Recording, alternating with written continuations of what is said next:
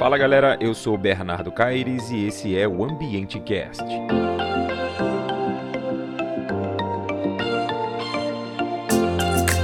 Neste episódio teremos a primeira parte do quadro Meio Ambiente e Universidade. Então, espero que gostem. Falou, um abraço. Bom, pessoal, aqui com a gente então hoje o Olavo, engenheiro ambiental. Ele atua na universidade, tem uma experiência também bem grande na parte de licenciamento. Mas aí, Olavo, para não ficar falando por ti, te apresenta para a gente, por favor, meu amigo. É, primeiramente, obrigado ao convite né, do Bernardo, engenheiro ambiental. É, meu nome é Olavo Bilac Quaresma de Oliveira Filho, sou professor atualmente da Universidade do Estado do Amapá, onde leciono nas disciplinas da engenharia ambiental. Sou engenheiro ambiental de formação é, pela Universidade do Estado do Pará. Fiz meu mestrado na Universidade Federal do Pará em geociências. No meu doutorado fiz uma leve mudança para a área de biotecnologia na Universidade Paranaense. É, sou professor né, atuo na área acadêmica efetivamente desde 2014 e anteriormente a 2014 atuei durante praticamente quatro anos na área de licenciamento de outorga é, de recursos hídricos na Secretaria de Estado de Meio Ambiente, atualmente SEMAS, né? tem a sustentabilidade agora no, na terminologia, na época era SEMA, é, no estado do Pará. Então tenho aí de engenharia ambiental tanto na área, é, digamos, é, da administração direta, principalmente na administração pública direta e indireta, é, em torno de mais de 10 anos, já completando 11 anos aí de atuação. E Olavo, a gente tem aqui, né, nesse espaço que eu estou criando no Ambiente Cast, uma, uma ideia de trazer a parte da universidade para dentro desse discurso ambiental, né? Porque quando a gente começa a falar muito de meio ambiente, a gente sempre tem que focar em alguma coisa. Então, eu já falei de mineração, falei de impacto, mas eu, eu sentia falta também da gente promover esse debate para melhorar né, o sentimento da universidade, né, dessa pauta ambiental. E, inclusive, essa subpauta que a gente trouxe aqui para esse primeiro episódio, né? Porque se der tudo certo e vai dar certo, a gente vai falar bastante, né? Então a gente vai ter outras oportunidades. Ver essa questão que você trouxe do, do futuro eterno, né? Eu achei bem interessante essa reflexão né? Porque quando a gente começa a ver que em vários sites e notícias e matérias que começa a falar sobre a nossa profissão, a engenharia ambiental, a gente sempre vê o que? Ah, é a profissão do futuro. Mas eu, eu lia que era a profissão do futuro lá quando eu fiz o vestibular. Até hoje ainda é o futuro. Então, é, a gente sempre está vendo isso. É o futuro, é o futuro. Aí eu te pergunto, cara, para a gente começar a nossa conversa aqui de, direto já. Esse futuro projetado, ele é verdadeiro? O que, que você acha? Olha, é, é uma excelente colocação essa questão do, da profissão do futuro. É, a engenharia ambiental ela existe aí desde os meados dos anos 90, né? É, desde o período que foi a criação da engenharia ambiental, do primeiro curso de engenharia ambiental, e sempre é alardeado que é uma profissão do futuro, né? Obviamente ela vem na esteira da, da, da dos, dos eventos que tiveram nas áreas ambientais ali desde o período de 70, do, do evento de Estocolmo, depois a Rio, né, Rio 92. Então a engenharia ambiental ela vem se desenvolvendo dentro desse, dessa esteira, desse processo, né, é, da evolução da preocupação, né, com o meio ambiente, né, e com a exploração desses recursos que advém de, dessa matriz. A, grande questão é que, como ele é um curso mais novo, sempre é lardeado bem, ele é a profissão do futuro, porque as questões ambientais, teoricamente, vão ser cada vez mais puxadas, né? A gente percebe isso em debates, da, é, debates públicos, sempre a área ambiental ela é muito lembrada, em, em conflitos, tensões, a área ambiental ela sempre ela tem a lembrança. Agora, em que aspecto o curso, voltando para dentro da engenharia ambiental, o que que esse curso ele, ele, ele tem de que de futuro? Na verdade, eu falando como uma opinião e experiência profissional e também vendo né, de alguns alunos, né, discentes que já se formaram ao longo do tempo, desse, desses anos, é que ele é um curso que ele já tem um caráter de realidade ele já tem esse caráter de realidade. Você observa é, muitos profissionais na engenharia ambiental em colocações, já em, em colocações sim de prestígio. Então ele é um curso que ele não é só é, de um futuro, ele já é do presente. Acontece que é, a engenharia ambiental ela sofre em parte por ela ter esse caráter de ser mais recente. E ela também sofre a competição de outros cursos que tentam muitas vezes, até pela nomenclatura, adivinhar em cima da nossa área. Por exemplo, engenharia ambiental e sanitária, engenharia ambiental e energias renováveis. Esses cursos eles tentam de alguma forma tomar esse prestígio e uma completude como eles englobassem teoricamente a engenharia ambiental e outras áreas que são consideradas importantes e tradicionais desses cursos, por exemplo. É, eu gosto sempre de pegar o exemplo de engenheiro sanitarista, né? Respeito muito a área de, dos engenheiros sanitaristas, certamente tem toda a, a, o seu prestígio, né? A, e a sua importância, mas assim, trazendo para essa discussão é um belo exemplo. Por exemplo, antigamente era engenharia é, sanitária, o, o, nome do curso. Hoje, muitos locais é engenharia ambiental e sanitária, tentando englobar essa área que a engenharia ambiental tenta alocar, tenta ser alocada. E quando você olha, por exemplo, é, também outros cursos mais tradicionais, como é, engenharia civil, pois a engenharia ambiental é uma modalidade, seria ali da engenharia civil, seria um, uma sub classificação ali da engenharia civil, você vai ter o quê? Você vai ter o, o, o um processo, então, de, de, de, de, briga por espaço, né? Briga por, por, por espaço e de atuação. Atividades que você vai atuar naquele local, que você vai fazer, que você, muitas vezes, o engenheiro, por exemplo, o engenheiro civil, se, se considera, né? E até, em, em parte, quando a gente fala em termos estruturais, é o, o, ele, o elemento focador né, daquela atividade. E aí acontece, por exemplo, na geologia, por exemplo, é, atividades que às vezes o engenheiro ambiental de repente poderia assinar, mas, por exemplo, é uma atividade que o geólogo, que pegando mais a nível de CREA, né, obviamente, porque também tem também um, uma questãozinha com, bio, com, os biólogos também aí, que também nessa área de licenciamento é, ad, entram bastante, mas assim, a gente tem, acaba tendo essa, essa disputa também na área, então isso talvez traga uma sensação que ela é uma profissão do futuro que nunca chega, talvez por essa questão, por essa briga, é, às vezes, não briga no sentido é, convencional, a gente fala briga no sentido profissional, assim, da, daquela briga por espaço naquele mercado. Então a gente tem um pouco dessa, dessa questão que talvez traga essa percepção que ela é uma profissão é, do futuro, entre aspas, um futuro que nunca chega. Mas é aquela coisa, já chegou, né?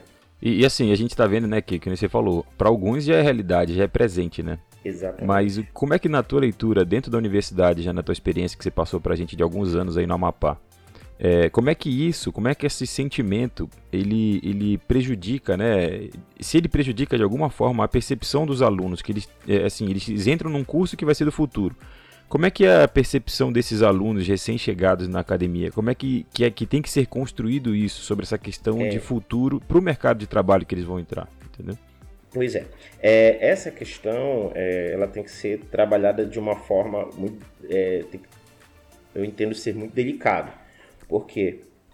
Porque às vezes você tem pró próprios professores, acontece, próprios professores que às vezes, é, de alguma forma, Claro, cada um tem a sua né, liberdade de cátedra, cátedra e de e a liberdade de ideias, mas acaba, de certa forma, em alguns casos, desestimulando os alunos. Isso pode provocar, muitas vezes, uma evasão. Uhum. Isso é, é, talvez seja a principal, é, digamos, consequência negativa de uma ideia, por exemplo, que a engenharia ambiental é uma profissão do futuro.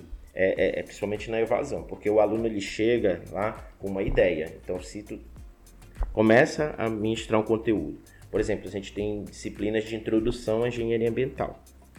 Do, do no, na, falando especificamente do curso, do local uhum. que eu dou aula.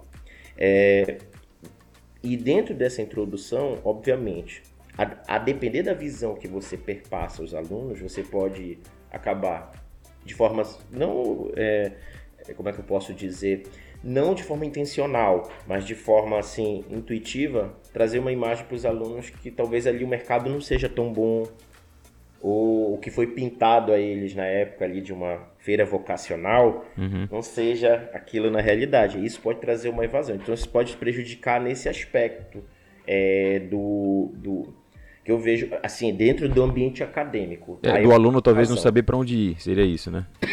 Exatamente. O aluno ele pode o aluno ele pode achar que aquela questão que está ali, que está sendo posta ali, o incentive de repente de buscar um outro curso. É, na, minha, na minha turma, lá na hum. UEPA, o Olavo, eu também formei na Universidade do Estado do Pará, a mesma turma do, do Olavo, na mesma, mesma universidade do Olavo, é, formaram só 16 pessoas numa turma de 40, né? Então, de evasão eu conheço. Pois é, essa evasão que, como tu estás falando, acontece, claro, acontece por vários motivos. Claro, não é só isso. Dificuldade né? de cálculo, é, né? Muitas vezes, é, é, e hoje, olhando hoje como é formatado, por exemplo, a nossa, não, obviamente não fazendo crítica a método de entrada na universidade. Isso aí, né? Claro, quem entra tem seus méritos, mas a, a, a forma, por exemplo, quando você entra no, numa graduação, você vai ver, quando a gente pensa em nível de engenharia, não só falando de engenharia ambiental, mas engenharia, uhum. você vai ter os cálculos, você vai ter os São, são aquelas disciplinas básicas de toda engenharia, né?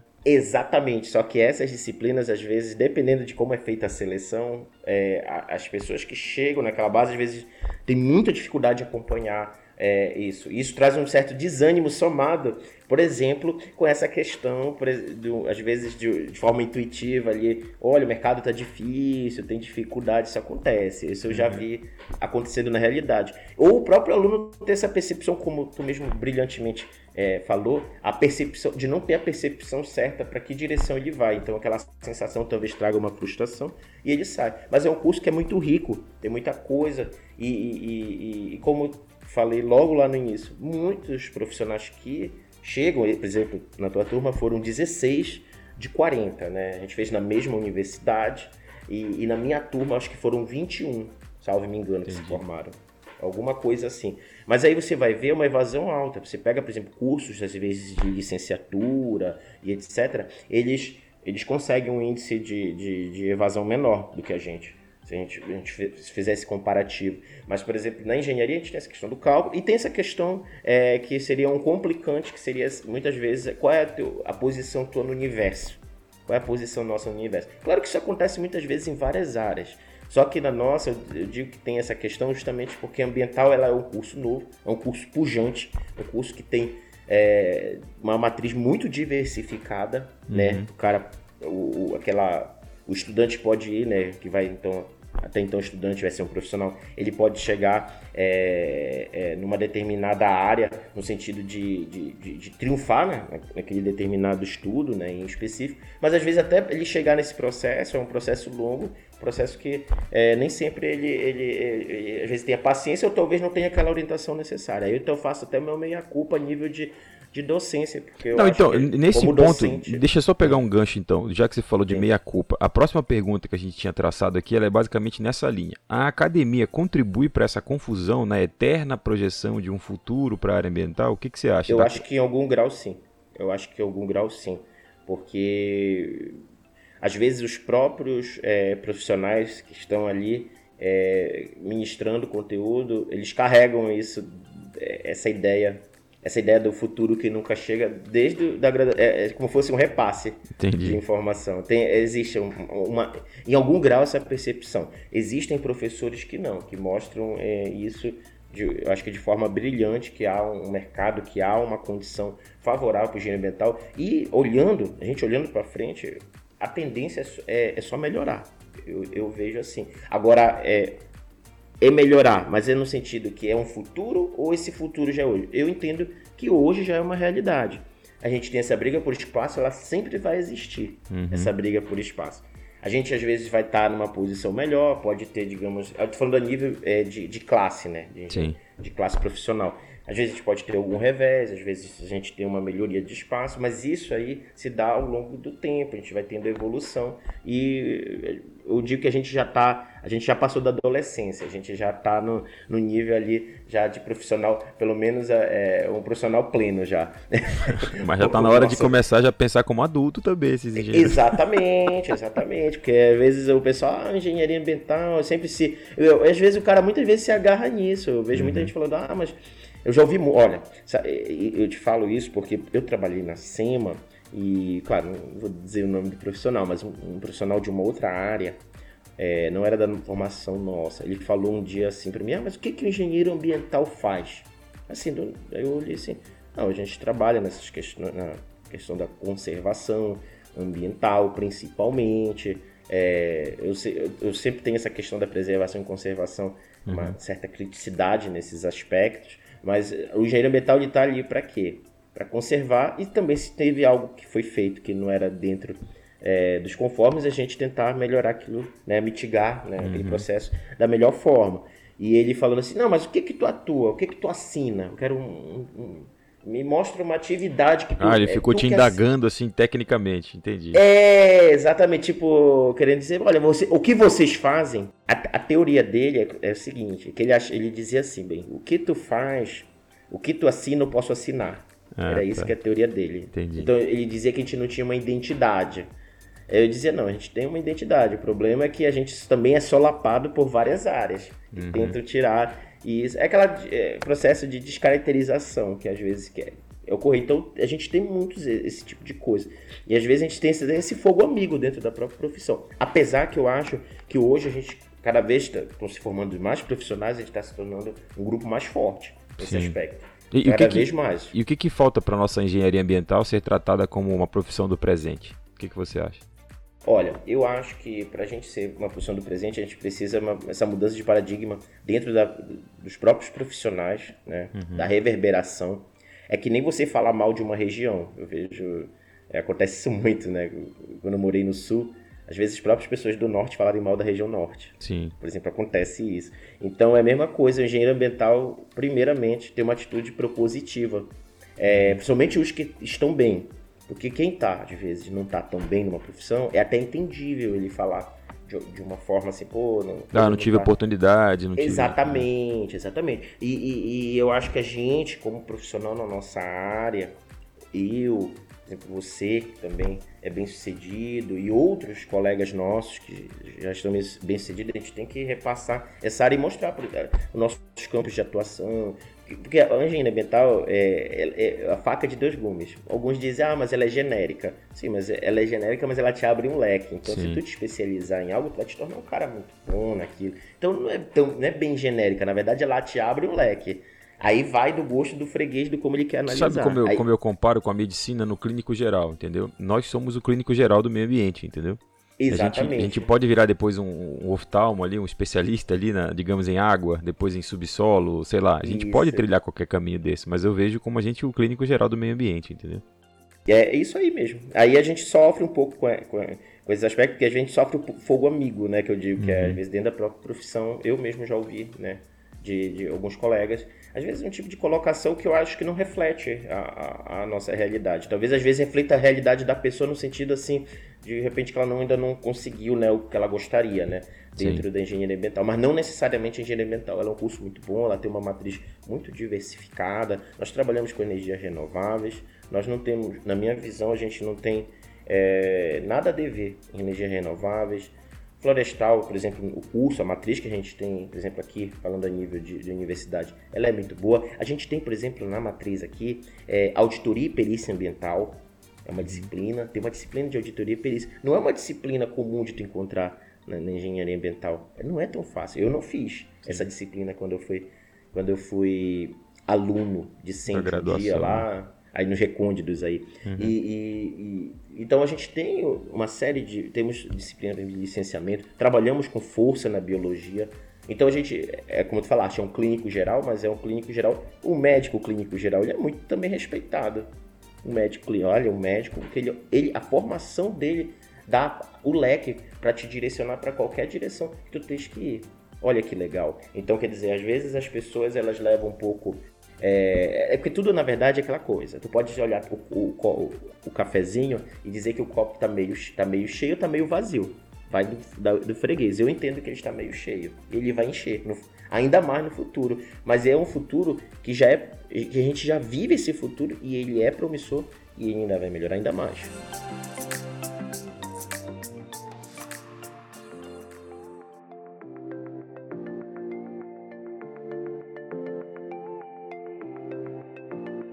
Então, Olavo, seguindo aqui, né, a gente tem a, a, trazendo o que eu sempre venho batendo, né, eu sempre repito isso sempre que eu posso. É, a gente tem as nossas cidades hoje como um berço de infinitos impactos ambientais, né? A gente gera resíduos, gera efluentes, gera emissão, gera tudo que for pensar em meio ambiente, tudo que não presta, né? Mas também Sim, tem um é lado positivo, que são aquelas mitigações e compensações, que é o que? A gente tem um maior controle da saúde das pessoas, a gente tem lazer, a gente tem outras coisas que compensam. Mas, do meu ponto de vista, esses impactos ambientais, eles são sempre maiores, né? Só que, com essa percepção é, da, da, desassociação do homem com a natureza, no que a gente chama lá da dicotomia homem-natureza, né? Homem-meio ambiente. É, como é que você acha que, que, que é a percepção desses alunos que estão chegando na universidade hoje? Eles têm essa causa ambiental clara na cabeça deles? Eles têm carências da educação básica? Como é que tem sido isso? Olha, é, é uma pergunta muito interessante né, quanto ao aspecto da base do aluno e, e, da percepção que ele traz, né? Também não só da, daquela educação formal, mas também da educação informal, aquela educação né, da, que o cara vê na televisão, o aluno vê uma é, reportagem, né, eventual que não é necessariamente a, a, a, o aspecto formal, né, na sala uhum. de aula ou sei lá, no ensino médio, no ensino fundamental mas também o que ele recebe de informação de fora. Eu vejo hoje é, é, esse grupo de pessoas que, que vem é, mais novos, né, geração aí, essa turma dos 16 a 20 anos, mais ou menos, atualmente, eles, eles parecem ser mais engajados no aspecto do, das, de causas ambientais. É, eu sempre tento, não é, conversando com os alunos, claro, sempre respeitando toda a origem e história de cada aluno, mas eu tento mostrar para eles que a engenharia ambiental ela não é, é, como é que eu posso dizer, só a proteção intocável do meio ambiente, que seria aquele aspecto de preservação, né, uhum. do, do, do ou, ou, ou, conservação. E mostrar que não é só preservação, a gente trabalha com a conservação, porque a gente depende desse meio ambiente. Uhum. Muitas vezes para uma extração mineral, para retirar um material que às vezes forma a própria cadeira que ele está sentado Sim. assistindo a aula, os materiais do celular que né, muita gente hoje utiliza, é quase uma, uma, uma, parte do corpo, né? Eu considero hoje o, o celular, que tu resolve tudo na palma da mão, mas isso é feito o quê? Com materiais com lítio, com ferro, com. Com ouro, com tudo que tem ali dentro, né? Com tudo ali. E aquilo não vem do nada. Aquilo uhum. não vem do nada. Você precisa extrair. Claro que aí entra o papel de engenheiro ambiental de que trabalhar isso de uma forma que seja o mais equilibrado possível e conserve para outras gerações. Apesar que às vezes isso acaba sendo um pouco de utopia, mas é, é uma utopia tentar ser seguida ao máximo que puder, ao máximo que der é, que seria ali a, a, o prejuízo próximo ao fim das contas do próximo prejuízo zero. Sabe que isso aí é, na prática é muito complicado, porque uhum. existe uma série de fatores. Mas aí o engenheiro ambiental ele entra nesse meio campo. Então, os alunos muitas vezes eles chegam com uma visão assim do meio ambiente, digamos assim, ativista, talvez, Sim. mais para ativismo. E aí, a, a, como engenheiro ambiental, a ideia é mostrar, né, a profissão também como é, um elemento de sustentabilidade. Você reconhecer que existe um processo ambiental que ocorre ali, um processo de uma extração mineral, um processo que tem que utilizar algum recurso florestal, ou recursos do, ou solo, ou a água, e essas matrizes, ou, ou uma emissão atmosférica, mas você trabalhar dentro dessa matriz, que o aluno ele não tenha é, uma percepção puramente é, de não exploração de nenhum desses fatores, de nenhuma dessas matrizes, mas sim que ele tem que explorar, mas de forma adequada, de forma equilibrada. E os alunos vêm um pouco da, da, da sim, carregado hoje com um certo, é, muitas vezes com um certo ativismo. Na média, tu pega a maioria, ele acha que não pode tocar no meio ambiente, que é, eu, não, eu, considero que é uma visão também, né, seria um, uma visão é, muito boa de ser seguida, mas na prática ela, é, talvez ela seja um pouco funcional, porque você vai precisar do, do, meio ambiente, dos recursos, e na verdade dentro desses recursos você tem que ter o quê? Um equilíbrio, como tu mesmo bem falaste na pergunta, é, dentro das cidades, a poluição, pô, a gente não vai jogar um, é, vai despejar um esgoto é, a, céu aberto, o certo é ter um tratamento, é, o certo é, é ter uma regularização ambiental para ser feito aqui. Não, eu te falo técnica. aqui de Belém, o, o, Olavo, deve ser a mesma coisa aí em, Macapá, sim, por sim, exemplo. O esgoto vai tudo pro rio, pô. Ninguém Exatamente. trata nada. Então a gente Não tem é um que parar.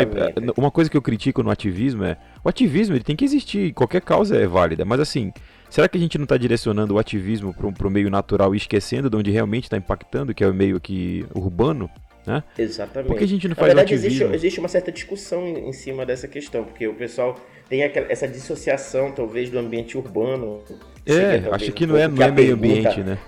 É, talvez tem, tal, tem um pouco, existe um pouco. O, o, o, é, quando a gente pensa, o, ele pensa o meio ambiente, às vezes ele pensa o meio ambiente na casa do vizinho, ou digamos, num, num outro local, numa parte é, interiorana. Porque é mais fácil é, você direcionar para outro lugar o cuidado, você fica preocupado com uma coisa distante. Agora, onde você pode mudar de fato e fazer um ativismo que daria resultado imediato, você não faz. Porque Exatamente. você não tem a noção que aquilo ali é meio ambiente. Eu tô falando tanto disso que vou ficar chato que vão me, vão me dizer que eu vou. Não, me... mas eu acho que, que tu falaste, falaste tudo, porque a gente pega no, as nossas cidades aqui. Macapá agora teve um processo né, de que privatizar o saneamento. Né? Uhum. Pelo menos o que se projeta é que melhore bastante o saneamento nos próximos 10 anos aqui, mas hoje o índice de saneamento aqui é baixíssimo. É, e né? outra coisa, a gente de, tem que lembrar de, que o saneamento, como a gente conhece hoje, esse saneamento de dar, dar digamos assim, você bem direto e simplista para quem for sanitarista ou quem for da alta, não me critique. É assim, eu estou dizendo que é o, o redirecionamento, digamos, dos dejetos, né? Aquela pessoa ter dignidade de não estar tá com esgoto na frente da casa dela. Mas eu estou falando de uma etapa até maior depois dessa, né? É a gente tratar esse esgoto antes dele chegar no rio. Aqui em Belém, pelo menos, a gente sabe que o tratamento ele é nulo, né? Exatamente. Não existe tratamento de, de esgoto é, doméstico não tem nenhum tipo de separação com esgoto pluvial, com efluente pluvial, no caso. Então tudo mistura junto. tudo e vai pro rio. Então, é cadê o ativismo verdadeiro aqui na Baía do Guajará, onde sai, na, que vai desembocar lá no, no oceano? Isso Todo, eu, eu tô falando de Belém. Imagina a cadeia Sim. de rios que existe no Rio Amazonas jogando é, esgoto e resíduo a Deus dará aqui, entendeu?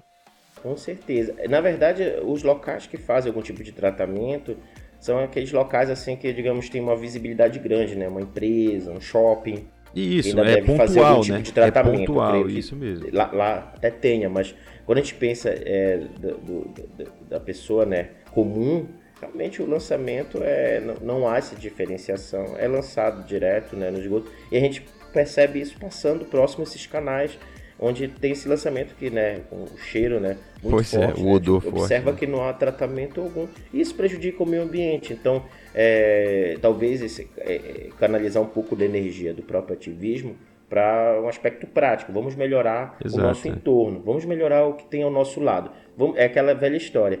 É, não adianta eu querer mudar o mundo se eu não limpo nem a minha casa. Exatamente. Então, é, então é, é, é, talvez vá para essa direção e sim, existe isso um pouco dentro da universidade, somente do... Mas assim, também é, é, um pouco a ver com a questão da base também. isso, vem, é isso que eu queria provocar tem, mesmo, é, vem da base isso, tem, né?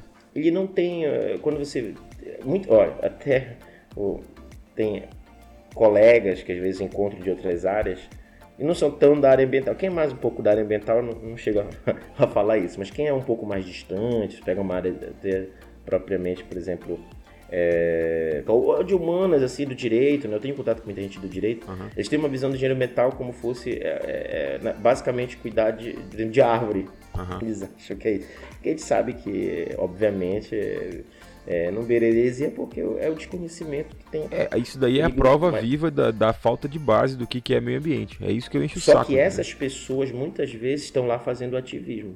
Tem é, essa concepção. e tem, então, é por isso que vem da base, por isso que às vezes quando você ele entra, por exemplo, numa graduação, ele vai começando ao longo do tempo a ter uma visão não, não é bem assim. A gente está ali para trabalhar o quê? Na melhoria de um processo, para aquele processo não ser tão danoso ao meio ambiente, mas ele vai existir. Por exemplo, dentro da tua área lá de atuação, que é uma área né, mais prática do que eu estou atualmente, que às vezes na docência a gente faz uhum. projetos pilotos, trabalha com É, mas a gente trabalha muito ali vinculado também ao aspecto teórico e, e questões de processos pilotos, né? uhum. né? Pesquisas no estudo de caso. Mas ali, por exemplo, tu que está numa área aplicada, tu deve ver isso bem. Tu vai ter processos ali que tu vai ter algum dano ambiental, mas tu tá ali o que? Não, agora fazer isso, vamos fazer dentro das técnicas o quê? Para garantir que isso aqui seja sustentável ao longo do tempo, que não se esgote, isso. ou se vá se esgotar, dependendo. Porque a gente, essa questão de energia, reno, é, recurso renovável e não renovável é até complicada. Isso tudo tem a ver com a escala de tempo, né? Exato. Exemplo, é a nossa, a nossa insignificância alunos... humana, né? Que, que tá na É da nossa significância humana. Porque às vezes o cara fala que não é renovável, não, é renovável. Só que a gente não vai estar aqui para contar a história. É. Vai renovar, mas a gente não vai ver. É isso que é o ponto. Exatamente. Porque às vezes os alunos, é, a gente conversa em energia renovável e não renovável, falou, não, mas isso nunca mais vai se formar. Eu disse, não, peraí. Daqui a um bilhão de anos vai de novo ter isso. É, a gente não vai ver. Exatamente, exatamente. Então, assim, os alunos eles têm um pouco dessa visão, sim, carregada. É um, eu acho que, por exemplo, essa pergunta que tu fizeste, ela é muito pertinente, é, porque isso carrega, né? Dá um, um certo trabalho quando a gente está é, a nível de ensino, né? De mostrar um pouco essa questão. Ah, claro, que alunos que vão ser engajados no ativismo, isso também, né? É, tem que, tem que não é demérito, tá? não é demérito nenhum não é demérito nenhum, mas eu falo assim que não é só isso, né? Tem isso. muito mais, na verdade, é um ponto. Tem que ter pessoas realmente nessa área engajadas, mas a gente tem que olhar a engenharia ambiental como um todo. Talvez isso até de alguma forma, quando a gente pensa, por exemplo, é a engenharia ambiental com aquela proteção irrestrita do meio ambiente, talvez até facilite daquela, daquele pensamento do, do, do, do lá do início da nossa conversa, sobre a produção do futuro, né? Uhum. Futuro que nunca chega, porque tu fica preso em uma coisa muitas Sim. vezes, em uma determinada área e traz uma percepção, talvez, que é o futuro que nunca vai chegar, porque esse ativismo da forma é, se a gente pensar no ativismo, claro, não criticando, aqui em nenhum momento a gente está dizendo que o ativismo não pode existir, muito pelo contrário, claro que ele deve existir, mas a gente está aqui contrabalanceando né, outros aspectos da área ambiental que são importantes. Mas é, quando você pega, por exemplo, é, essa questão do ativismo, se tu reduzir só o ativismo, o meio ambiente, ah, aquela produção irrestrita, realmente, por exemplo, o nicho nosso diminuiria muito se a gente pensa só dessa forma. Então, é, aí, talvez aí isso até entendo. contribua de algum, de, algum, de algum aspecto, né? é por isso que a gente tem essa, essa primeira palavrinha na, na profissão, engenharia, né? Você está engenhando alguma coisa para trazer isso. uma relação com o meio ambiente, né? É, e isso que tu falaste sobre engenharia, é um, também existe um outro problema, apesar que não, acho que não sei se é o foco da nossa conversa, é, mas a, o, muitas vezes os professores da, da área da engenharia e, e não são tão preparados no aspecto da engenharia. É, isso, isso já aproveita esse gancho porque a próxima pergunta que era mais ou menos nesse sentido. De que forma que ah, essa é. visão distante, né, que tem essa sedimentação na dicotomia homem-natureza, como é que isso contribui tanto para a formação de novos docentes e como é que esses docentes ajudam a perpetuar o tal do futuro eterno da, da pauta ambiental? Ah, daqui a um tempo futuro, futuro, futuro, entendeu? Não, é presente, é hoje, né? Como é que esses docentes, tanto os novos que vão vir, são afetados por essa, por essa percepção, né? E como é que isso também ajuda a projetar o futuro eterno? Eu, eu acho que o, a questão, o, a gente, a gente é dentro da nossa casa, pegando aqui uma analogia, puxando um gancho, você, no, a gente mora com nossos familiares. Você, por exemplo, uhum. é, você tem um filho, né, Bernardo? Sim. E o seu filho, ele vai ser o quê? Você, o que você espera e o que ele deve ser. Provavelmente ele vai ser o quê? Uma soma da personalidade dele, mas também do que tu reproduz para ele. Claro, sim. Então os valores que você passa para ele, provavelmente ele vai reproduzir. Então assim, se a engenharia ambiental ela tem um aspecto relativamente é, fundado em parte, por exemplo, vamos supor que um, porque isso também varia de local para local, mas vamos pensar, por exemplo, se fosse muito focado para o ativismo provavelmente tu vai formar ativistas. Sim. Porque se tu só tem um foco para ativismo, tu vai formar, então, por si só, em boa parte, vai ter, claro, aqueles que não vão ficar, pensar na caixinha, tem alguns que não pensam, que são aqueles, às vezes, que mudam a, o curso da história, Sim. não pensam na, de forma na caixinha, e ele. E, mas em geral tu vai ter uma tendência dessa. O que, que o professor hoje vejo, assim, depois desse prelúdio, o que, que eu vejo do professor? Os professores da engenharia ambiental, eles tentam passar, na média, uma visão do meio ambiente dessa questão da própria poluição, é, ambiental que ocorre eventualmente, por exemplo, em cidades é falado já um pouco, porque é um tema crescente também, né? Está vindo por centro das discussões que a gente conversou, mas também mostrar, por exemplo, que o, a engenharia ambiental ela não é só focada, por exemplo, em floresta. Ela tem, por exemplo, de matriz água, é, temos o sol, temos é, energia limpa. Hoje, né, energia limpa está despontando, né, de, é, de forma, né, é, é, como é que a gente pode falar aqui? De forma plena, o, o, a energia limpa. Você olha hoje é, as matrizes, né? Você vê a própria né, guerra da Ucrânia aí com a Rússia, né? Esse conflito que está tendo na Europa, você vê que hoje é uma, estão discutindo ampliação das energias limpas, porque para ser menos dependente de um combustível fóssil de um determinado país. Então, são áreas que o engenheiro ambiental pode atuar e os professores eles vêm até falando disso.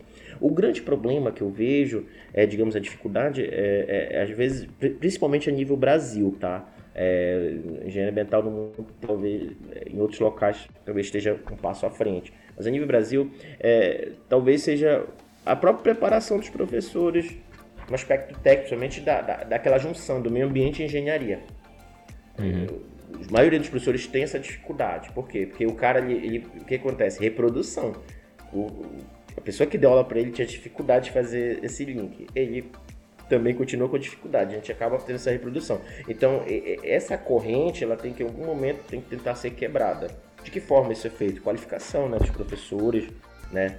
É, eu estou falando a nível de docência, né? Para uhum. fazer ter o mestrado, doutorado, um, é, capacitação mesmo, técnica, ir para cursos específicos que melhorassem é, esse aspecto produtivo do, do, do, do, do professor, essa, o, e, e o próprio busca né, desse professor pela melhoria da, da, da, da, qualidade técnica que ele, que ele possui. Então, eu digo que a gente tem um pouco desse problema né, de, de dentro da academia. Existe também, né, muitas vezes, questões políticas dentro da universidade, e, e política que eu falo de política mesmo, é, de uma forma geral, que também trazem, é, às vezes, uma certa penumbra naquela, né, é, digamos assim, no que é fato e no que é discurso.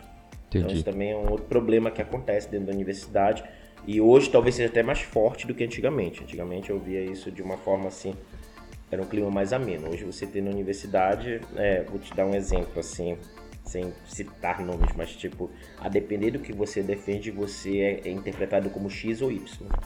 Então, ah, isso sim, traz mas isso é na sociedade coisa... como todo, não é só na universidade. É, é mas eu tô, não, tô trazendo para o ambiental, sei que é sim, como um todo, mas isso no ambiental acaba prejudicando muito a conversa, ah, porque, é, imagina, isso perde o campo de discussão. Às vezes, é. ah, não vou aplicar isso porque não. Você, isso você não foi pode. A ou B. Então, se A ou B pensou isso, não presta. Não, mas isso que eu falo, você não pode resumir uma pessoa a, a valer ou não o ponto de vista dela só por um direcionamento político. Isso para qualquer esfera. Tá? Exatamente. Tá? Não, sem dúvida nenhuma. Mas eu, eu, falo que isso, tá, né, isso realmente está prejudicando. Está prejudicando um pouco. É uma realidade porque tu vê hoje, né? Entendi. Porque tu, é, porque é uma realidade que eu vejo e é uma realidade que atrapalha o desenvolvimento até da, da melhora mesmo, por exemplo, da área ambiental.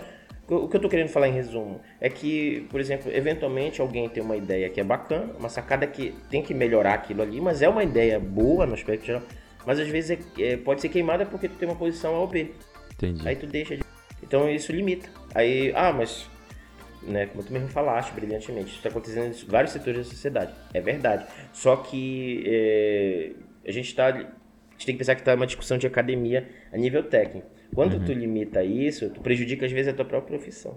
Exatamente. Entendeu? Então, aí é. Mas é. é mas eu, né, eu não estou entrando no mérito de que é certo que é errado. Não, muito interessante. Esse é, assunto é, aí cabe, é, cabe mais uns três episódios só de política e meio ambiente, tá? Vamos fazer. É, é, é, politizar o meio ambiente é muito complicado, porque o meio ambiente ele não tem. Ele não, tem, ele não tem bandeira, né? Ele não tem bandeira, esse é o problema do meio ambiente. E as pessoas tentam colocar bandeiras, e aí é, isso é muito ruim. É muito ruim para a discussão ambiental.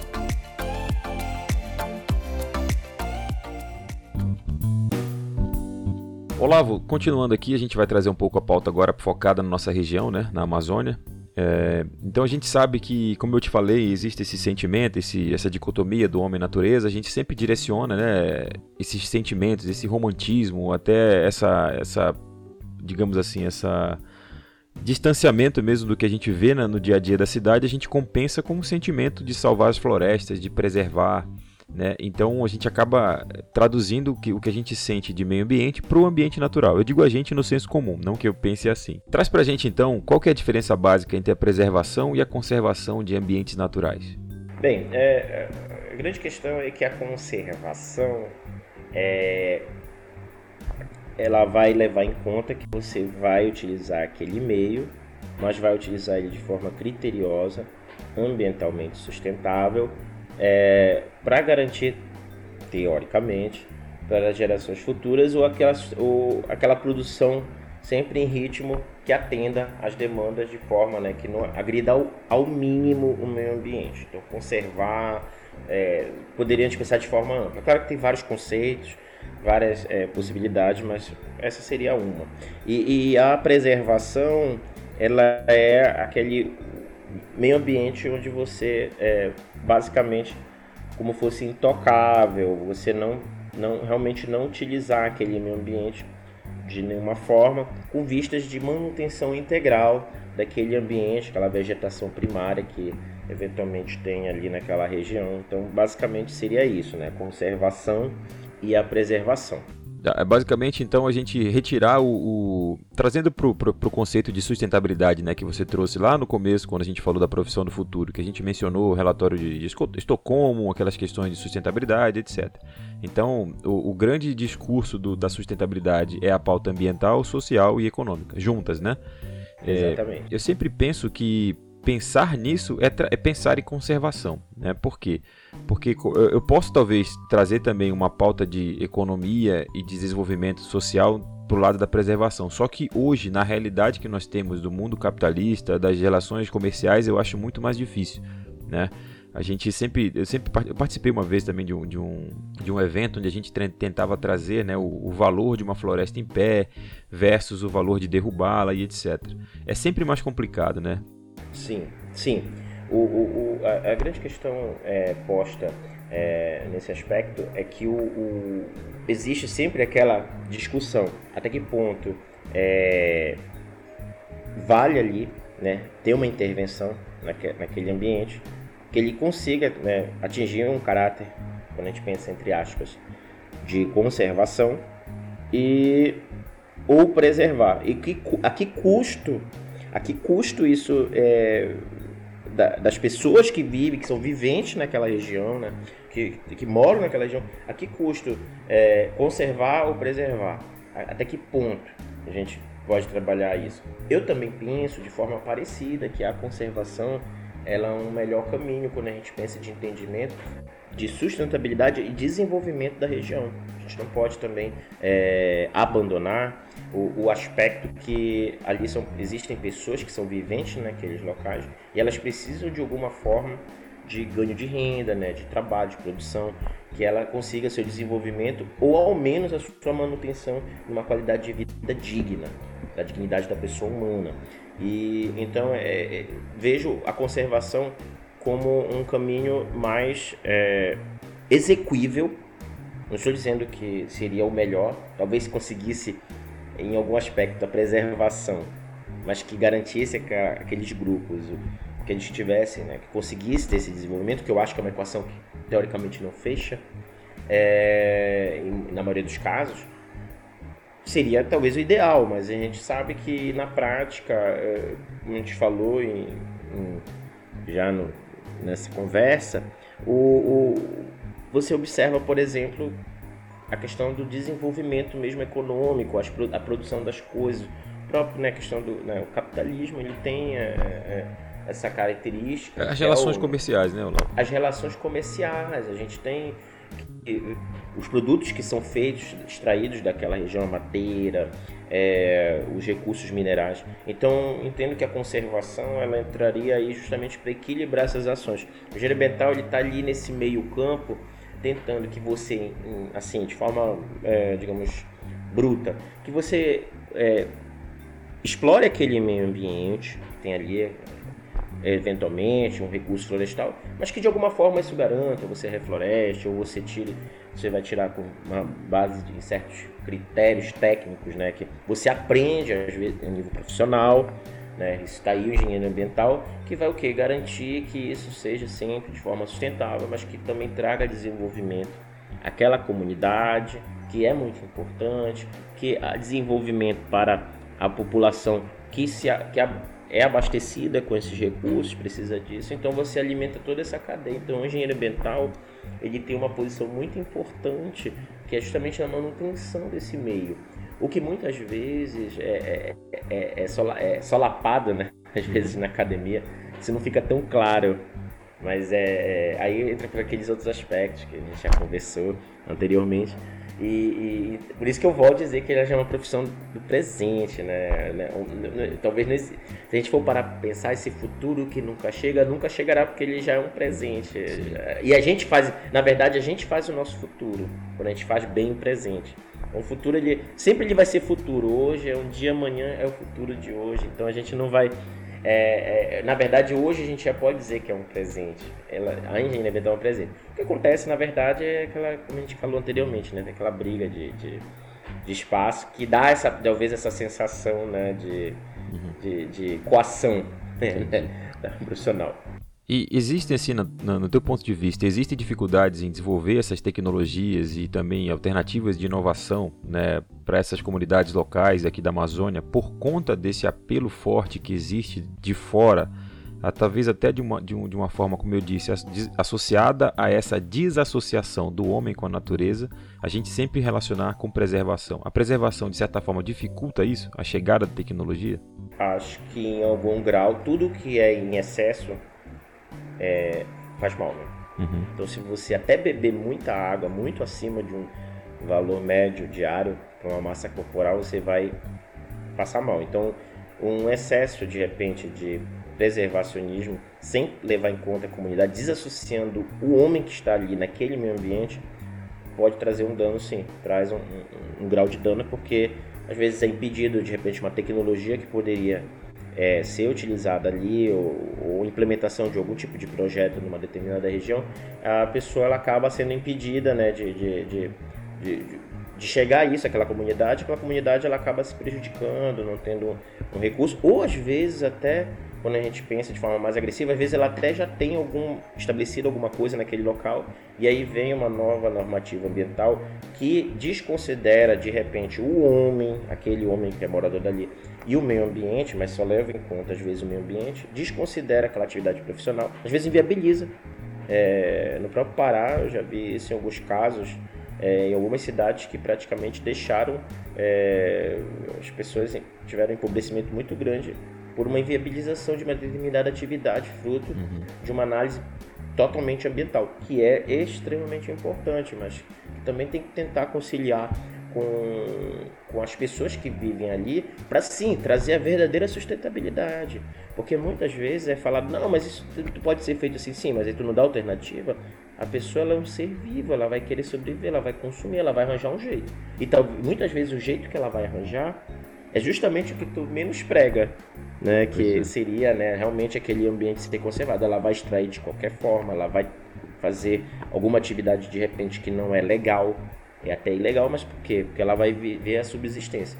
Tem aquela pirâmide de Glasgow, que é a pirâmide né, das satisfações que tem é, do ser humano. E antes da satisfação ambiental, nós temos a satisfação que de moradia, de bem-estar, uma, uma série de satisfações para aquele determinado ser humano que está ali pensar na, na, questão ambiental. Quer dizer, ele precisa ter uma renda, ele, tá, ele precisa ter um, um bem-estar social, uma dignidade da pessoa humana ali às vezes o seu, a sua casa, ele tem para ele diz não, mas o meio ambiente ele é importante. Então, é, quando a gente desconsidera essas matrizes, que é importante, sem dúvida nenhuma, nunca que é falado que o meio ambiente não é importante, absolutamente importante. O que se, né, o que se coloca aqui né, nas perguntas é, é, justamente esse aspecto do, do, de levar em conta também quem, quem vive ali e trazer ele para esse meio. Ele não é dissociado. O homem e o meio ambiente eles, eles coexistem, eles não podem ser dissociados. Porque quando você pretere um, certamente aquele que é preterido, no caso aí em tela seria o homem em relação àquele meio ambiente, ele vai acabar agredindo o meio ambiente para ele poder se sustentar de alguma forma. E aí sim, de repente vai chegar naquilo que indesejado. Que é de repente um desflorestamento no local de forma irregular, que não é feito com nenhum critério, que o cara está querendo sobreviver. Existe muita gente nessa condição. Como existem realmente também, às vezes, pessoas de má intenção que têm condições e se aproveitam. Isso é verdade, e esses têm que ser punidos. Mas essas pessoas que estão fazendo isso, não só às vezes apenas punir ou inviabilizar ela, mas tentar trazer ela como ator social de proteção a esse meio, haver essa integração. É, eu acho importante a gente destacar isso, né? Que alguém pode talvez não entender ou usar de má fé. Quando a gente fala comunidade local, a gente não está falando do extrator ilegal, do desmatador, do cara que vem aproveitar uma, uma, uma brecha na lei ou uma brecha Exatamente. na fiscalização. A gente está falando da comunidade local mesmo. Né? Exatamente. E eu sempre, eu sempre advogo da subsistência isso, daquele local. Eu advogo sempre, Olavo, em qualquer contexto, seja mineração, que é a minha realidade, licenciamento ambiental também, que eu trabalho bastante, mas assim, a, a pauta, quando eu falo meio ambiente, eu não consigo, na minha visão técnica, que já hoje já reflete a minha visão social também, né, eu não consigo de desassociar. Eu sempre coloco o meio social dentro. Então, quando eu falo meio ambiente, para mim, o homem e a sua relação com o meio físico, com as águas, com o solo, com a fauna e com a flora, sempre vai estar no meio entendeu? Exatamente. Então, dentro da empresa que eu trabalho, com os amigos de fora, de dentro da área, eu sempre falo: "Ah, não, porque tem que ver o ambiental e o social". Eu falei: "Não, pera lá, não existe para mim isso. Para mim, você vendo o ambiental, você tem que ver, tem que estar tá dentro do contexto o social". Entendeu? Exatamente. Com certeza, o social ele tem que estar tá incluso. Acho que tua visão é, é, é na minha concepção, modesta opinião, é o caminho tem que uhum. se levar em conta social, porque faz parte daqueles atores. E ele é um dos talvez ele seja um dos principais atores para manter aquele meio ambiente é. assim. Então, a partir do momento que tu despreza, não desprezar, claro que ninguém tá, faz isso com certeza intencionalmente, mas acaba às vezes dando só espaço a uma matriz, esquece, por exemplo, dessa questão do homem com a natureza, ele praticamente condena, na, na, verdade, aquela atividade a se perpetuar, de repente, alguma atividade ali que seria ilegal, ao ponto de vista né, é, regulamentar né, da, da, de governos estaduais, federais, municipais, e, e, e, aí sim vai acontecer o que mais se teme, né, que é a, a que é a, a degradação daquele meio, aquele meio ambiente ali, que é o que é o fato indesejado. E às vezes as pessoas levam, esquecem isso, talvez se preocupem muito, às vezes, com papel, né, com documento, mas uhum. e, e, a praxe daquele ah, negócio. Ah, Aquilo é funcional na prática. Não, não, mas aqui no papel tá aqui, ele não pode aqui, pode fazer. Não, tudo bem, você mas, mas isso na prática se configura que a pessoa não vai a gente não se alimenta só de norma, a gente se alimenta de comida, de materiais, de tudo que tem à nossa volta. Então, é, isso não pode andar dissociado. E às vezes eu acho que essa percepção ela é um pouquinho prejudicada, né? Algumas pessoas pensam de forma diversa, claro, sem dúvida nenhuma, respeito a opinião dessas pessoas, mas entendo ser um caminho é, que foi esse caminho que tu acabaste citando da, da questão social, sempre ser levado em conta em qualquer tipo de projeto para ele ter sucesso.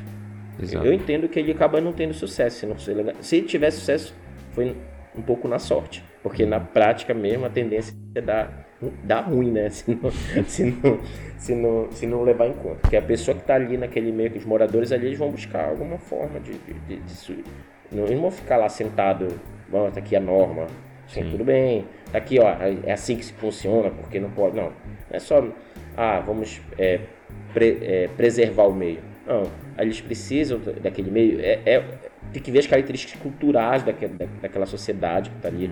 Muitas vezes a gente leva em conta a nossa característica é, cultural sobre a característica cultural da, da, daquele grupo. Às vezes ele já tem uma subsistência ali naquela floresta. Isso tem que ser levado em conta.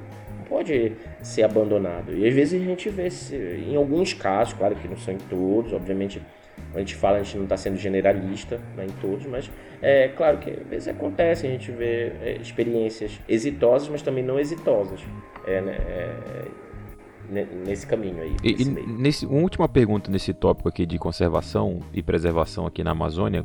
Como é que está a academia com esse contexto, cara? Ah, existem alternativas sobre... Existem, na verdade, debates sobre alternativa na, de conservação? É, e como é que está também o quadro dos docentes, né? E as universidades aqui que você tem contato? Você fez o mestrado é, na Federal aqui do Pará, né? E, e hoje leciona aí na, na, na Universidade do, do, Amapá. Como é que está o quadro de, dessas universidades e como é que está esse fomento, né? De, dessas alternativas tecnológicas para conservação? Você acha que tem espaço para incremento e melhoria?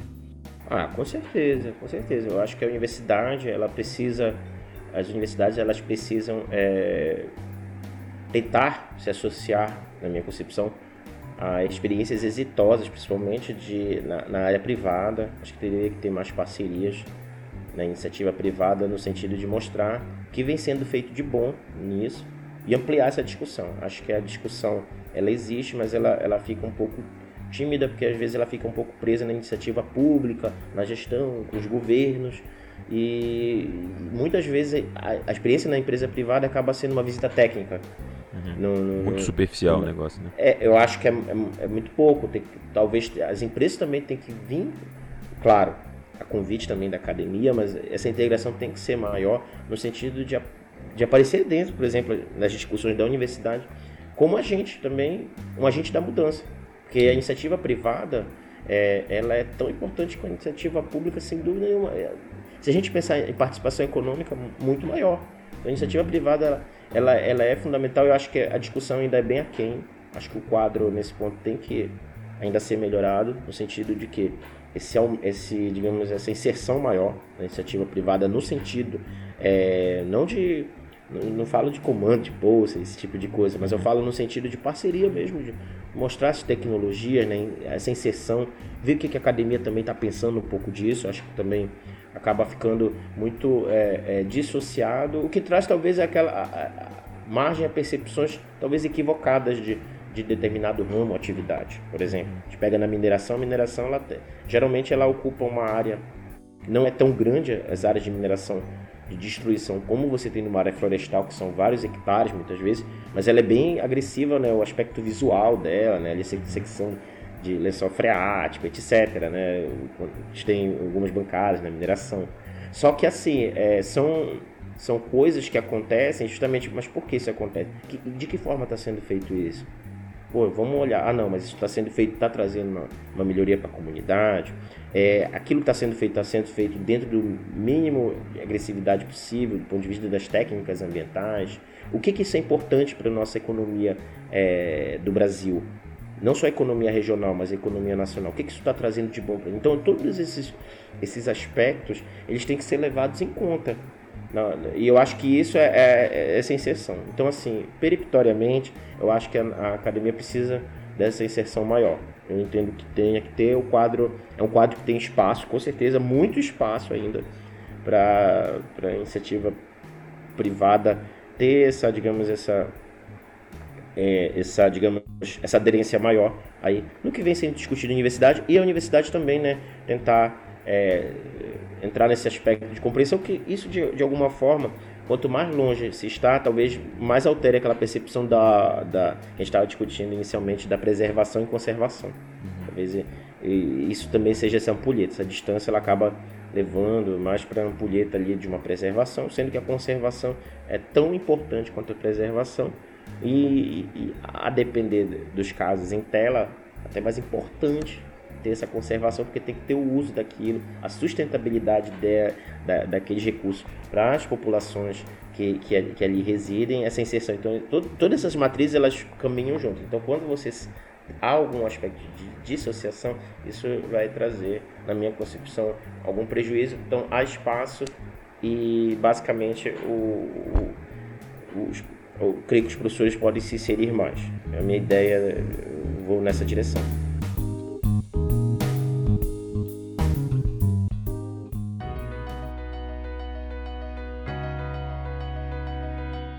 Bom, Lavo, aqui no nosso trecho final a gente vai falar aqui da parte da, da formação dos ambientais aqui, né, dos engenheiros ambientais. Então, é, a gente adiantou esse assunto no primeiro tópico, né? Você até comentou que existem diversas combinações e diversos direcionamentos, né? É, eu te falei também que na minha percepção isso pode prejudicar de certa forma o entendimento, o cara fica perdido, chega na universidade para onde eu vou, né? Então, é, eu realmente eu não estou por dentro hoje da realidade da academia, então é interessante ter essa tua, essa tua opinião, essa tua leitura aqui dentro.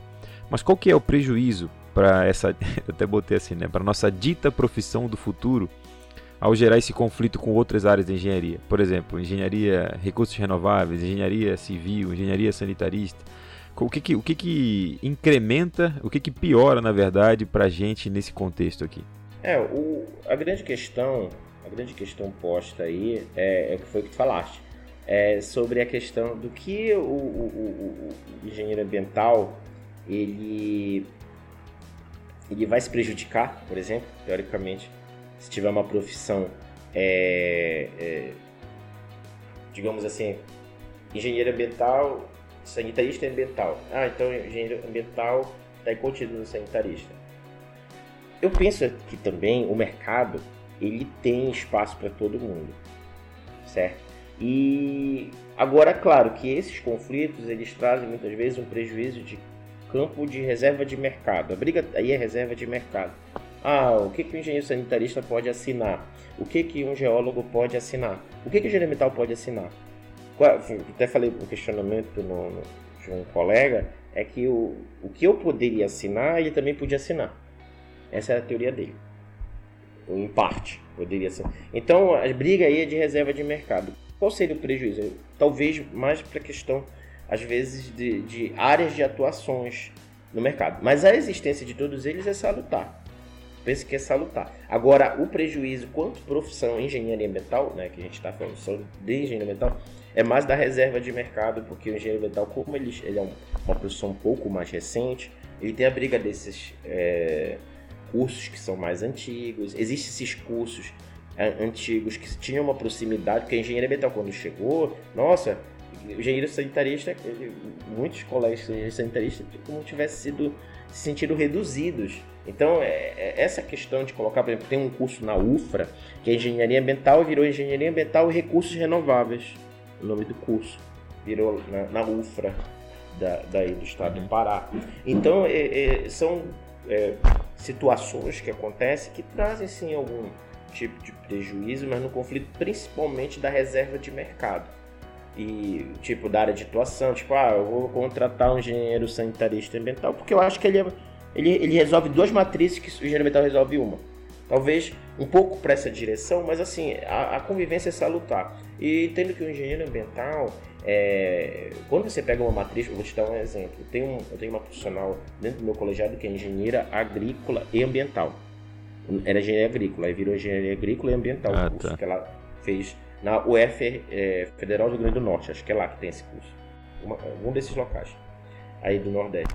Aí esse curso, quando tu vai olhar a matriz, a matriz ela é muito mais agrícola do que a, propriamente, uhum. por exemplo, essa parte ambiental que a gente aborda de, de, de, dessas diversas matrizes. Ela é muito mais setorizada no agrícola e alguma pitadinha de ambiental. Então, na prática, tem muito também de AUE, né? Aquele negócio, é o marketing ah, também, né, cara? É o marketing e tal, mas na prática eu vejo ali, às vezes, o que, o que existe de fato já existe há muito tempo. Há áreas mais antigas que tem certos tipos de trabalho que ela só ela assina, um engenheiro de minas, um geólogo, tem coisas que ele assina que só é privativo dele. Isso continua existindo, e essas outras áreas ficam ali meio todo a gente tentando ali buscar um espaço e até ter o mesmo protagonismo que essas áreas mais antigas. Vivemos Entendeu? um então, comensalismo vejo, vejo... que nem a rêmora com o tubarão branco ali. Fica exatamente, exatamente. Então eu, eu, vejo um pouco dessa questão assim. Talvez a gente sofra mais na reserva de mercado. Ah, o que, que o Gerebetal assina? Só a gente assina aquilo. Aí quando tu vai ver, aí tem um engenheiro sanitarista de repente assina aquilo também, um biólogo. Então a gente tem essa, eh, digamos, esse, essa tensão que pode trazer algum prejuízo, talvez até na própria visão do aluno, né? Que olha, ah, que eu vou fazer engenharia ambiental se posso fazer engenharia sanitária e ambiental? Aí pode uhum. trazer algum, algum nível, uma evasão naquela profissão. Mas assim, eu acho que isso não, não, não chega a ser um, um, um, um, item. É um item relevante, mas não chega a ser um item é, decisivo um processo de sucesso, de sucesso de um, do profissional na engenharia ambiental. Até porque a gente, como engenharia ambiental, nós temos, como eu falei, engenharia agrícola e ambiental. A agrícola é muito forte. Engenharia é, é, ambiental, é, ambiental e, e, e energia renováveis. A energia renovável lá é muito forte. A ambiental, ela não tem a mesma, digamos assim, é, como é que eu posso dizer? Ela não tem a mesma capilaridade que o nosso tem, nosso curso tem. Então eu vejo a gente ainda como uma profissão muito completa, mesmo sendo só engenharia ambiental, entre aspas. Então a gente é uma profissão bem completa. Eu acho que incentivo que o, os alunos permaneçam com voracidade, que vão ter sucesso na área. Eu só acho que, que no Pará, é, eu sou engenheiro ambiental, só ambiental, tá? Eu acho que você também, né? Sim. Aqui no Pará, a engenharia sanitária ela acabou absorvendo né, a engenharia ambiental. É, pelo que eu vi em todos os cursos, hoje já sai a, as duas, a graduação agregada lá. Eu fico até um pouco entristecido com isso, porque eu vejo campo para engenharia ambiental e eu não achava, não achava necessária realmente essa, esse, essa aglutinação com sanitarista. Ah, porque eu quero assinar projeto, eu quero, eu quero ter a, as atribuições de 15 a 17, 18 do CREA lá, se eu não me engano, que nós ambientais puramente não temos. Mas assim, eu trabalho como, com, como engenheiro ambiental há 15 anos, eu nunca, nunca senti falta na prática disso, entendeu? Então eu digo que tem campo para a gente atuar sem se agregar uma outra, né? Eu acho que todas essas outras poderiam vir a ser uma, uma especialidade futura e simplificaria a pauta, né? Engenharia ambiental é isso e ele pode seguir tal, tal, tal caminho, tal capilaridade, enfim. É, você acha que traz algum prejuízo para a pauta ambiental, a engenharia ambiental ser absorvida por outros, assim? Para a pauta ambiental especificamente, tá? Não para a profissão em si. Olha, na pauta ambiental eu não vejo um maior problema. Talvez é mais na, talvez ali na briga de profissão. Então, a pauta ambiental é, só mostra que o termo engenharia ambiental é muito importante. Uhum, é, todo mundo quer. absorver, é porque é algo muito relevante. É. Você é. não vai querer absorver algo, é, digamos, que não seja relevante vai querer colocar. É como, né, às vezes tem aquele casamento e a pessoa quer ter um sobrenome importante na sociedade, o cara quer adicionar. Porque é importante. Se não fosse importante, ele não adicionava, não tava é nem. Então, eu vejo um pouco assim na nossa área. Talvez o, o engenheiro sanitarista ele, ele tenha é, a preocupação que ele tem que ter o termo ambiental para ele ter um espaço de, de no de, mercado, de, né? No mercado que nem o engenheiro ambiental tem é, digamos, puro. Não puro no sentido pejorativo, né, mas puro no sentido nominal. É, não, puro de, de tentar agregado a outro, né? Eu vou falar por mim, mas eu posso acho que falar por ti, porque tu já adiantou isso. O, o, nunca senti problema de ser só engenheiro ambiental, até hoje. Então também há um quê de marketing, como foi falado aí.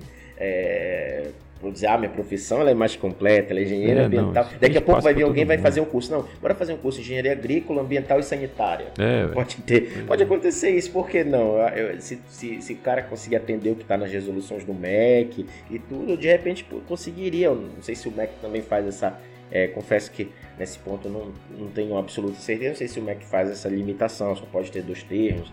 Mas enfim, uhum. é, sempre vai vir alguém querendo aglutinar, né? Querer é, mas isso eu vejo uma, uma, questão de briga ali de vizinhos ali. Porque nós somos meio que quase todos irmãos aí quando a gente olha essas profissões são sim, profissões sim. seriam profissões amigas e são profissões amigas, mas é aquela briga sempre por espaço, né?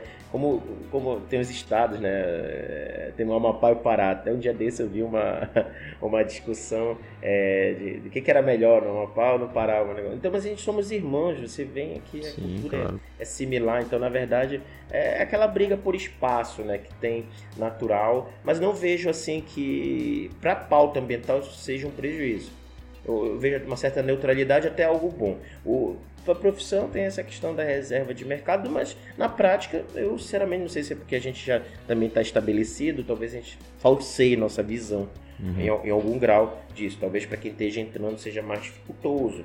É, mas é, eu vejo muito também a questão é, da marketing e da questão psicológica. Ah, eu tenho dois, tenho duas terminologias, tu tem uma. Isso. É, a falta de profissionais né, com experiência no mercado de trabalho que sejam docentes nas universidades prejudica de alguma forma a formação desses engenheiros ambientais aqui? Olha, eu acho que em algum grau pode acontecer. Em algum grau pode acontecer, porque tem disciplinas que são puramente teóricas, tem disciplinas que têm uma, uma, uma parte prática. Então, quando o profissional ele, tá, ele é puramente na academia, tem uma matriz importante que é o aspecto prático, né? O que, que tu já atuou? Vou te dar um exemplo. Eu atuei na, na, na SEMAS, na, na administração direta. Meu, meu, o, meu, o meu currículo profissional é muito calgado na administração pública. Mas eu tive a felicidade de trabalhar na administração pública direta, né, como analista ambiental e depois né, como professor. Então eu tive uma experiência na área de licenciamento, na área de outorga, de recursos hídricos. Então são áreas que tu, de alguma forma eu, fui na prática ver como é que funcionava, como é que aquilo se comporta. E aí eu tenho como repassar para os alunos essa determinada informação. Então, em algum grau isso deve prejudicar, mas aí o, que, que cabe também aos docentes? Procurar né, se reciclar, né? buscar é, essas parcerias, buscar é, justamente entre aquela questão que a gente conversou anteriormente da, da, da desse embate de, de, de, ocorrer essa integração maior né, desse meio da, da que é, por exemplo, o meio privado, né, das empresas e tal, está dentro da universidade, né? A gente sabe, quando a gente pega é, polos mais desenvolvidos do que os nossos aqui, como aí para a região do Sudeste, Sul, existem incubadores, startups, né? Mas mesmo lá, isso ainda, ainda eu vivenciei isso alguns anos agora, quando eu fiz meu doutorado, e eu observei que ainda, ainda é bem ainda é aquém do que deveria ser, mas está no passo à frente do que a gente está aqui. Tem que tentar levar esse tipo de coisa para para as universidades e os professores eles têm que tentar, mesmo que não tenha essa experiência, tentar buscar é, essas parcerias para suprir essa, às vezes, própria carência que ele tem profissional mesmo. Eu falo com o próprio docente, que é normal, né? A gente ter nossas carências profissionais. A gente não, não tem como ser expert em tudo, mas a gente tem que tentar, né? Sempre melhorar, sempre buscar a evolução.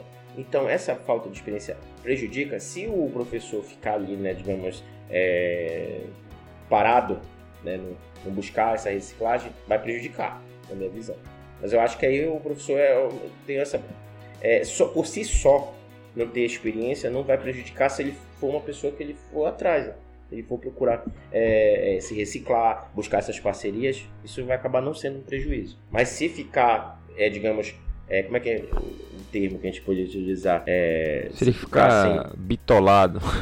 Exatamente, ficar bitolado, ele vai, ele vai, vai acabar prejudicando sim, a formação dos alunos, porque nem ele vai conseguir se suprir. Então, somente... Na verdade, tem alunos que são, como eu falo, é, tem alunos que são fora da, da curva. Então sim, esses vão, sim. mas aí tu vai. Na média, quando a gente pensa na média, sempre vai sempre tem aquela situação, ah, mas tá falando de todos? Não, a gente nunca tá falando de todos. Tem sempre aqueles fora da curva que vão atrás, que vão buscar e que vão ser pessoas que de repente vão até melhorar. Vão ser os desbravadores para melhorar no futuro esse cenário. Vão voltar, vão tá, um dia estar tá na academia e vão conseguir de repente mudar esse cenário. Pode e, e, falando, de, falando de, de, parcerias aqui, né? A última pergunta que eu te faço é se o, se o mercado de trabalho, né? Digamos a, as empresas, né? De que forma que elas poderiam ajudar mais na formação dos engenheiros ambientais aqui da Amazônia? É, e, e, claro, quando a gente fala de empresas, eu acho que aqui na Amazônia a gente poderia destacar é, aí no, no Amapá você poderia destacar quais seriam né, os ramos que, que principalmente atuam na região? Talvez mineração, eu não sei. Parte florestal, uhum. mineração, que tem né, extração de minerais aqui, é uma uhum. região muito rica em minerais. Também é, tem algumas empresas que atuam nessa área. Tem na parte florestal muito forte, o Amapá é um dos estados com mais áreas de proteção, né? É, quando considera a, a, os limites é, geográficos do, do, do né, os limites limite interestadual. Nós temos uma das maiores reservas aqui, são várias áreas de proteção. Já é um estado com uma, um viés muito grande nessa área de preservação e em algum grau também conservação ambiental. Então, é, principalmente nessas duas áreas, a área de recurso hídrico, nem se fala, né? A gente é banhado aqui pelo Rio Amazonas. A parte de saneamento aí, a gente vem aí com uma, vem uma crescente aí, né? Existe processo aí de curso e privatização de todos os estados aderiram que o Amapá é muito carente também nessa parte. E, e, eu creio que também a parte mesmo própria industrial, que no Amapá ela vem crescendo, né? De forma progressiva. É, extração, por exemplo, de grãos, soja, está tendo muito aqui também extração de, de grãos aí que sai pelo Porto de Santana. Nós somos um preposto importante quando a gente pensa na extração de aí que a própria Petrobras tem aí na, no Amazonas, ela para aqui, né? Porto Santana. Então a gente tem todo esse processo também da, da extração de combustíveis é, na área de combustível fóssil e tal. Então a gente tem uma série de, de, de, de, de matrizes aqui que dá para trabalhar. Na verdade é um mercado bem amplo. Eu até digo que as empresas, em algum grau, claro, tem muitas empresas que fomentam isso, mas em algum grau as empresas fomentarem mais né, a inclusão desses profissionais a nível de estágio, né? É, para inserção desses profissionais no mercado. Às vezes é, eu vejo de muitos alunos conversa, quando eu converso né, com alguns alunos, vão atrás de estágio, às vezes tem muita dificuldade né, de, de estágio é, em, em, determinadas empresas. Então, talvez essa inserção das próprias empresas. É, mercado tem, tem muita uhum. coisa aí para fazer, tem muita coisa por fazer, tem muita coisa a, a se explorar e tem espaço. Né? Às vezes, mas o que acontece às vezes também entra um pouco essa questão, às vezes, de perfil profissional, né? De, que a gente até discutiu aqui ah, vou pegar aqui um, sei lá, um engenheiro sanitarista ambiental. Mas eu, particularmente, nunca vi esse problema. É como eu falo, posso estar falseado, uma visão, porque eu já, a gente já tem, por exemplo, eu e tu aqui, de conversa, mas a gente tem uma década aqui já de, Sim. de experiência, pelo menos aí, por baixo. Então a gente não vive o mercado de entrada, a gente já vive um mercado onde a gente tem um certo espaço. Mas eu volto a dizer, qualquer profissão, né? A gente até conversava isso no, antes né, aqui da conversa mesmo do nosso. É, antes de gravar. De gravar.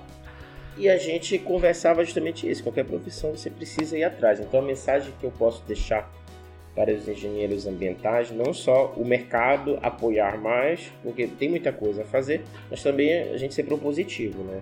Como, como aluno, como profissional, buscar essa melhoria é, na nossa vida profissional que a gente vai conseguir porque tem espaço. A gente às vezes discute, busca ali uma reserva de mercado, que é importante, eu acho que é importante ter reserva de mercado, no ponto de vista salutar, não aquela reserva de mercado em cima de coisa falsa, de coisa que não, não é a realidade. Mas é, a reserva de mercado mesmo de, ah, não, isso aqui é um engenheiro ambiental, é uma coisa que o engenheiro ambiental é específico para o engenheiro ambiental. É uma busca importante é, uhum. ter esse tipo de busca. Mas, é, mas também o engenheiro ambiental buscar, porque como um dia tem uns aí vão ouvir que são profissionais, mas tem uns que são alunos, um dia a gente foi aluno, a gente tinha às vezes os mesmos medos, é. as mesmas dúvidas, talvez em algum grau diferente, com uma outra realidade, mas é, quando você vai na, na vala comum, é, é, o medo era o mesmo. Então só muda os atores, um pouco alguma coisa do enredo. Mas é, é, o que, que a gente fez na nossa vida? A gente foi atrás, ninguém veio. Oh, uma, uma situação, uma vez eu estava em São Paulo, um colega, um, um taxista me deu uma carona. O taxista ele tinha mestrado, ele era do, lá do, do Ceará. Ele me deu né, aplicativo de, de transporte. Eu peguei o, esse, nesse aplicativo, estava indo para uma região em São Paulo e ele falou assim, eu falei, não, ele perguntou, você faz o que aqui? Não, eu disse, não, eu só vim aqui resolver um negócio do meu doutorado, que é no Paraná, mas eu tinha que vir aqui em São Paulo resolver uma questão. Aí ele falou assim pra mim, eu falo, não, que... Não, sobre questão de mercado, que o cara um cara que apesar de ele estar ali no, de, de, táxi, nada contra, né, no aplicativo, né, no, no táxi, né, seria um aplicativo de transporte, é, mas ele, ele, mas ele tinha muito estudo, só que conversa letrada, mas por circunstâncias da vida estava ali. E ele me falou assim: Olha, tu tem uma coisa boa. Porque eu falei assim, ele, conversando sobre a minha vida, ele disse: Alguém te chamou para alguma coisa? Assim, de emprego? Olha, lá, vem para cá. Não. Sempre eu fui atrás. Então a dica é essa: sempre ir atrás. Como tu, com certeza, foi atrás do teu ganha-pão vai atrás. Então é, isso vale para qualquer profissão, independente Sim. de ser a nossa, ah, que engenheiro ambiental, a gente ia atrás. O resto a gente vai ajeitando com o tempo. É, e outra coisa também, Olavo, só para destacar que, inclusive, é isso que me motiva a fazer esse, esse projeto aqui, como a gente mesmo conversou também no início aqui, é, é deixar uma mensagem para alguém ter algum direcionamento, ainda mais aqui na região amazônica, né? Que na nossa época não tinha, né? Acho que a nível brasileiro Verdade. ninguém fazendo nada disso, e muito menos na região aqui do, da Amazônia. É? Eu acho um projeto muito importante esse, e para quem não sabe, eu vou dar um spoiler aqui: o Olavo vai contribuir com outras pautas específicas nesse programa aqui do Meio Ambiente e Universidade, vai trazer outros assuntos, a gente vai conversar mais, né, Olavo? Sim, com certeza. Eu já aceito de antemão o convite. é isso aí. A gente marca aí, com certeza. Não, tem muito assunto para discutir. É, na verdade, esse tema da produção do futuro, porque como foi o primeiro... É, primeiro é, contato, né? O primeiro contato, achei interessante a gente começar com uma visão talvez mais holística, né, do do, do, do, e, mostra, e trazer talvez um alento também para alguém que tem alguém que está perdido, né? Com certeza. Vai dar certo. Pois é, é isso aí. Vá até o fim, seja o melhor que puder. Se for um bom Exatamente. profissional, vai ter espaço sempre, qualquer lugar. Eu aproveito também para deixar aqui o nosso canal do Instagram, que é o AmbienteCast livre, para você deixar sugestão de pauta mesmo. Quando eu publicar esse episódio aqui, eu vou colocar uma artezinha lá, então pode falar comigo, eu vou deixar marcado lá o Olavo, se tiver alguma dúvida, pode direcionar para ele também. É isso, meu amigo. Eu queria te agradecer então por participar comigo aqui. Certo. A gente vai aprofundar bastante a conversa. Eu acho que a gente tem que trazer a academia para dentro, não falar só da, eu não vou falar só da minha área profissional, nem só ficar colocando mensagem minha. Eu quero sim promover o debate, entendeu? Então a gente tem que conversar mais sobre meio ambiente, sobre profissionais da, de meio ambiente aqui na Amazônia. Claro que no começo aqui é, a gente vai falar de engenharia ambiental, mas eu quero falar também de engenharia florestal, falar das outras profissões que existem no território, para a gente difundir o debate ambiental. Eu acho que isso é importante. Queria que, queria que você deixasse aqui sua, sua mensagem final para quem você for compartilhar, para quem for ouvir a gente também. E é isso. Bem, é, a minha mensagem final que eu deixo é, é sempre acreditar na profissão. A profissão de engenharia ambiental é uma profissão muito bonita, uma profissão que tem diversos ramos. Entendo que a gente tenha sempre que tentar ter uma visão técnica e, e social, aquela questão de não é, social não perder aquele, aquele liame, né, aquela é, ideia interligada e sempre sermos bons profissionais, sempre nos atualizarmos e buscarmos é, a melhoria da nossa qualidade profissional, que isso que vai melhorar a bandeira da profissão.